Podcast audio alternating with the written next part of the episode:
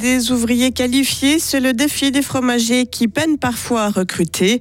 Un mode d'emploi pour une transition vers l'économie durable vient d'être présenté par des chercheurs suisses et l'association Zoé for Life vient en aide depuis 10 ans aux enfants touchés par le cancer. Un temps assez ensoleillé pour ce week-end de l'ascension, un mercure en hausse progressive, 14 degrés aujourd'hui, 18 demain et même jusqu'à 22 degrés euh, dimanche. Mercredi 17 mai 2023. Bonjour Delphine Bulliard. Bonjour. Les jeunes sont intéressés à devenir laitiers fromagers. Cette année, l'école de Grange-Neuve forme environ 130 futurs technologues du lait de toute la Suisse romande, un nombre qui n'a cessé d'augmenter depuis quelques années. À titre de comparaison, en 2019, ils étaient une trentaine de moins à se lancer dans cet apprentissage. Pourtant, force est de constater que ces jeunes formés ne travaillent pas tous dans une fromagerie ensuite. Xavier Cudrimorou est doyen de la formation du lait à l'Institut agricole de Grange-Neuve. Quand on discute avec avec les élèves dans les salles de classe, il y a une catégorie, moi je dirais un peu plus que le 50% qui ont envie de faire une formation supérieure autant du brevet maîtrise, dans les ES techniques, voire après maturité pour entrer à l'école d'ingénieur. Je parle là, euh, plus de 50%, c'est sur ces trois catégories de formation supérieure. Après, on a des jeunes aussi qui, certains vont faire aussi leur armée. Puis il y en a d'autres aussi qui veulent faire un autre métier. On a une tendance aujourd'hui à avoir des jeunes, quand ils commencent leur formation, ils ont déjà l'idée de découvrir un deuxième métier. Le bouche à oreille et les contacts permettent à Nicolas Schmutz, patron de la fromagerie de Mézières, de trouver de la main-d'œuvre qualifiée. L'association des artisans fromagers romans propose une bourse de l'emploi sur son site internet et préconise aussi de regarder dans une autre direction. Nicolas Schmutz est membre du comité de l'AFR. Et puis en discutant entre nous, on s'encourage aussi à, recruter de l'autre côté de la Sarine parce que les centres de formation, il y en a quand même quatre en Suisse. Les jeunes qui sont motivés, qui veulent apprendre et voir d'autres contrées peuvent venir assez volontiers aussi de ce côté-là. Mais pour nous, patrons, ça veut dire qu'on doit quand même une démarche proactive pour contacter ces écoles, mettre une annonce, demander peut-être la liste des candidats, les contacter, etc., qui sont des variantes supplémentaires pour trouver du personnel.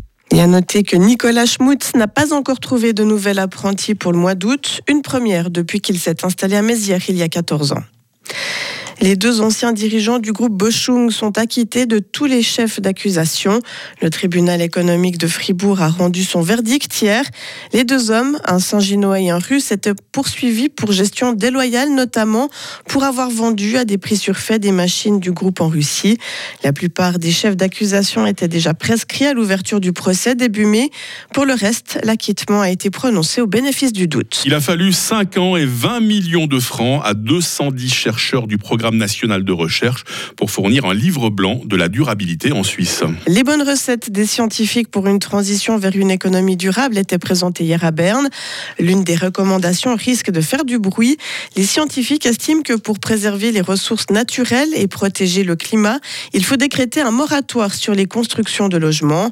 Selon eux, en rénovant et en utilisant plus judicieusement ce qui existe, on peut loger 10 millions de personnes en Suisse.